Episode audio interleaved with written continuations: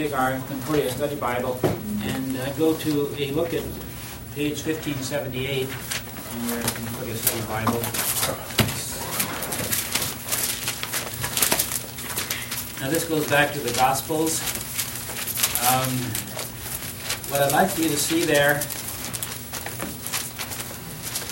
is that Mark has only a few of the parables, and Matthew and Luke each have a lot of parables. And uh, as we said when we looked at Mark on our first day of school last week, Mark focuses mostly on miracles. He has a few parables, but not nearly the numbers that Matthew has.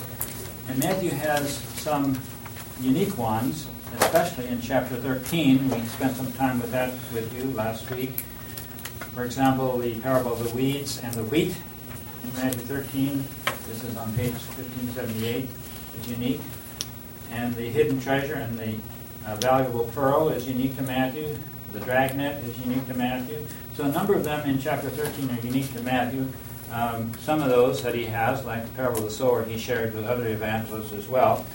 But moving to the next page, you'll notice that Luke has quite a few unique parables also. They're found mostly in the journey narrative.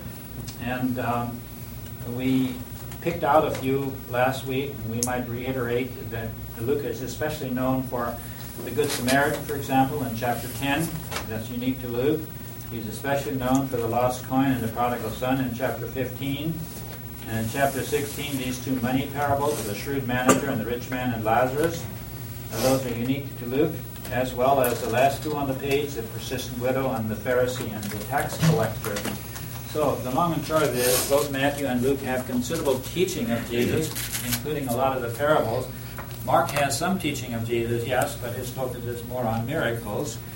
And perhaps the next place we'll turn to is kind of a similar chart on miracles. But before we do that, questions or thoughts about uh, the parables? Jake? Just to clarify, John doesn't have any parables? Just, Correct. okay. That's why there's no column for John here. And thanks for asking.